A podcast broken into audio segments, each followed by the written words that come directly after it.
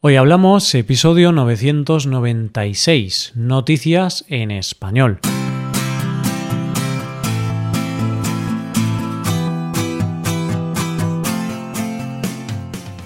Bienvenido a Hoy Hablamos, el podcast para aprender español cada día. Ya lo sabes, publicamos nuestro podcast de lunes a viernes. En nuestra web tenemos contenido extra relacionado con este episodio. Puedes ver la transcripción completa y una hoja de trabajo con explicaciones y ejercicios que te ayudarán a practicar el vocabulario de este episodio. Este contenido solo está disponible para los suscriptores premium. Y atención, el viernes, mañana, tendremos una oferta especial por el Black Friday, que durará el fin de semana. Aprovecha esa oferta especial y hazte suscriptor premium con descuento en nuestra web hoyhablamos.com. Hola, Oyente, ¿cómo estás? Hay días en esta época que estamos viviendo que es tanto lo que está ocurriendo ahí fuera, son tantas las malas noticias y es tanto el agobio que sentimos que lo único que apetece es no escuchar nada de la realidad y dejar aparcadas las noticias. Pero no todas las noticias, porque las noticias de hoy hacen que te vadas de esa realidad, que a veces es complicada de digerir. Empezamos. En primer lugar, conoceremos la que puede ser que sea nuestra futura segunda residencia. en segundo lugar, hablaremos de un hombre con un pasaporte un tanto irreal. Y en tercer y último lugar, conoceremos a una mujer que es el claro ejemplo de no darse nunca por vencida. Hoy hablamos de noticias en español.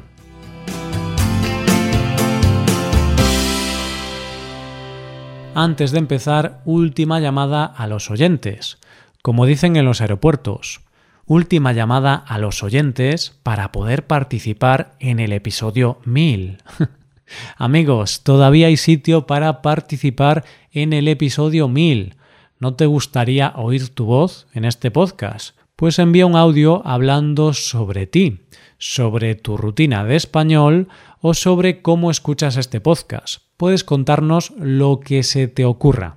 Ese audio lo publicaremos en el episodio 1000. Envíalo al email hola arroba hoyhablamos.com. Bueno, venga, ahora sí, empezamos el episodio. Con todo lo que está pasando en nuestro planeta en los últimos tiempos, no solo la gente está cambiando las grandes ciudades por pueblos más pequeños, o la ciudad por el campo, sino que mucha gente está pensando en que la mejor opción sería mudarnos de planeta. Y aunque esto hoy por hoy es bastante complicado, la primera noticia de hoy puede darnos un poco de esperanza para nuestra próxima mudanza. Durante muchos años se ha hablado de si la mejor opción como segunda residencia con respecto a la Tierra sería Marte o la Luna.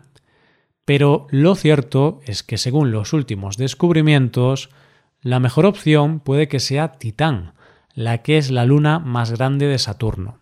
Los expertos, ya desde hace un tiempo, vienen diciendo que esta luna puede ser una de las grandes opciones para albergar vida. ¿Por qué? Pues porque tiene no solo una atmósfera cuatro veces más densa que la nuestra, sino que tiene nubes, lluvias, lagos, ríos u océanos subterráneos de agua salada, Vamos, algo muy parecido a lo que ocurre en nuestro planeta. Pero una cosa curiosa de su atmósfera es que además de tener una gran cantidad de nitrógeno, como nosotros, cuenta con presencia de metano. Pero esto no es lo curioso, no. Lo curioso es que las moléculas de estos dos elementos, al entrar en contacto con los rayos de sol, se rompen y sus átomos forman una compleja red de química orgánica que los expertos no saben cómo se produce y no saben cómo explicar, y es una de las razones para pensar que podría haber vida. Pero la noticia viene porque se ha descubierto que en la atmósfera de Titán hay presencia de ciclopropenilideno o C3H2. ¿Cómo te quedas, oyente? Salvo que seas un experto en esto, tú me dirás que te quedas igual y me preguntarás, ¿Eso qué significa? El C3H2 es un elemento simple basado en carbono y es la única molécula cíclica o de circuito cerrado que se ha encontrado en Titán junto al benceno. Y son importantes porque forman los anillos de la columna vertebral de las nucleobases del ADN y del ARN. Es decir, que el C3H2 permite construir estas moléculas importantes biológicamente. Y es que no olvidemos que el ADN es esa compleja estructura química que puede que no sepamos muy bien cómo funciona, pero sí que sabemos que lleva el código genético de la vida. Resumiendo, podemos decir que Titán tiene unas características similares a la Tierra, en cuanto a tamaño y a la composición de su atmósfera. Y es que cuando todo esto de la vida empezó a gestarse en la Tierra, hace millones de años, una de las características de su atmósfera era la presencia de metano, cosa que es lo que está pasando en Titán ahora. Esto, junto al descubrimiento de C3H2, hace que los expertos se estén preguntando ¿y si la historia se está repitiendo? ¿Y si hay posibilidad de vida en Titán? Habrá que esperar a ver qué pasa con estos descubrimientos. Y mientras, habrá que ir investigando a ver cuánto se tarda en llegar a Titán, a nuestra segunda residencia extraplanetaria. Vamos con la segunda noticia. Hay noticias que cuando las lees piensas que o bien hay gente que tiene mucho sentido del humor o la estupidez humana no tiene límites. Solo existen estas dos opciones. Solo te diré que estés atento a nuestra segunda noticia de hoy, y ya me dirás qué opinión tienes al respecto.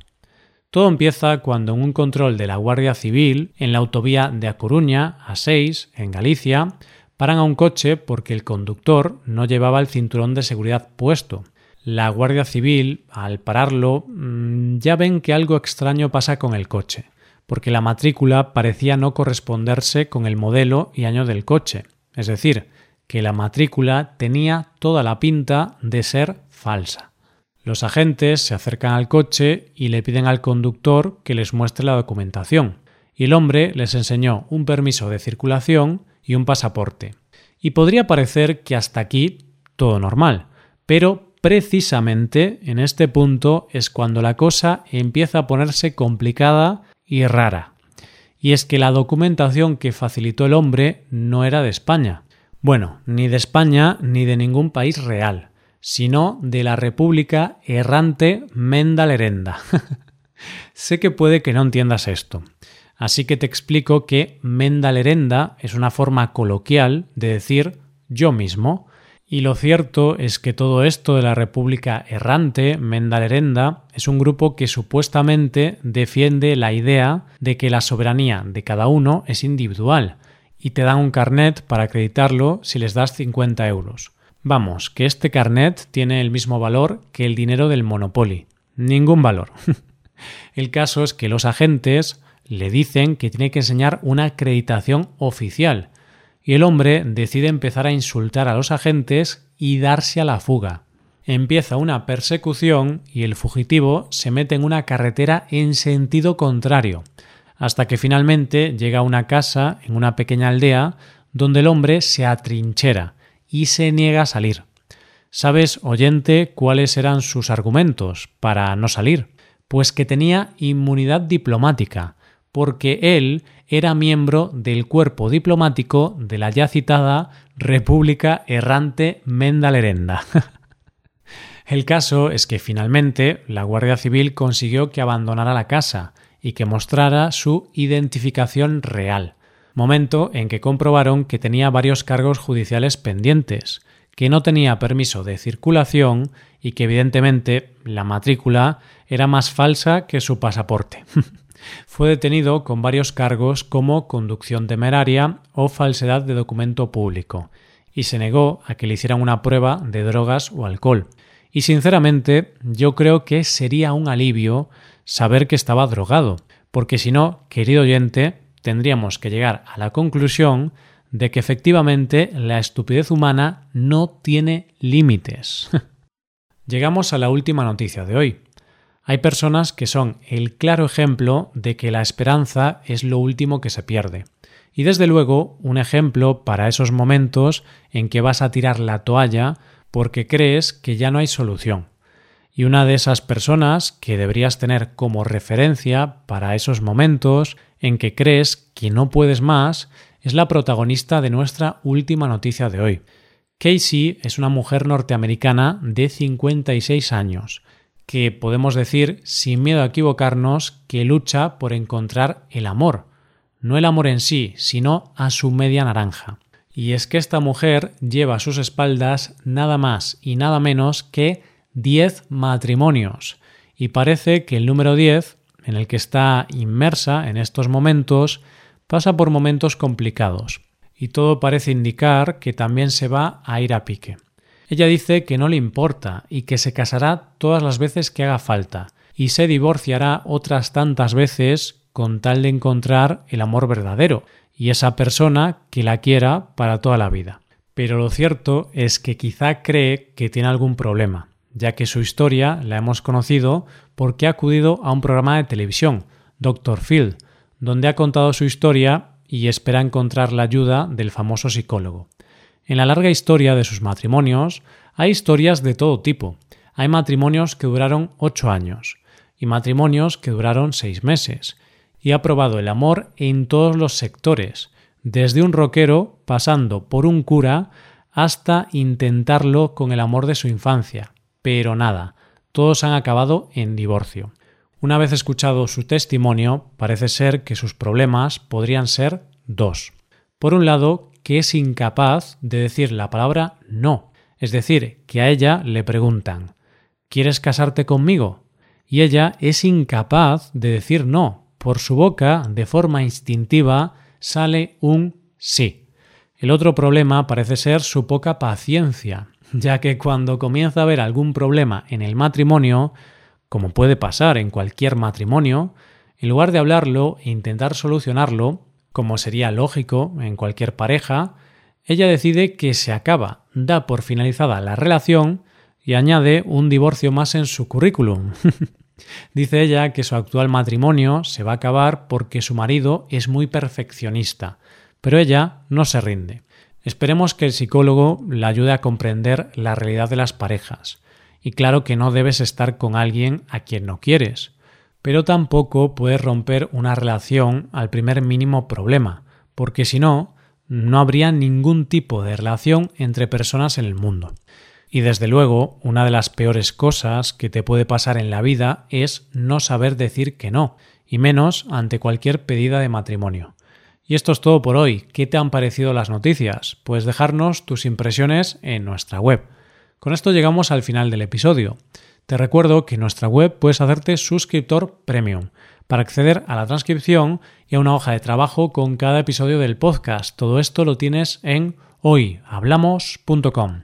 Esto es todo, mañana volvemos con dos nuevos episodios. Lo dicho, nos vemos en los episodios de mañana. Pasa un buen día, hasta mañana.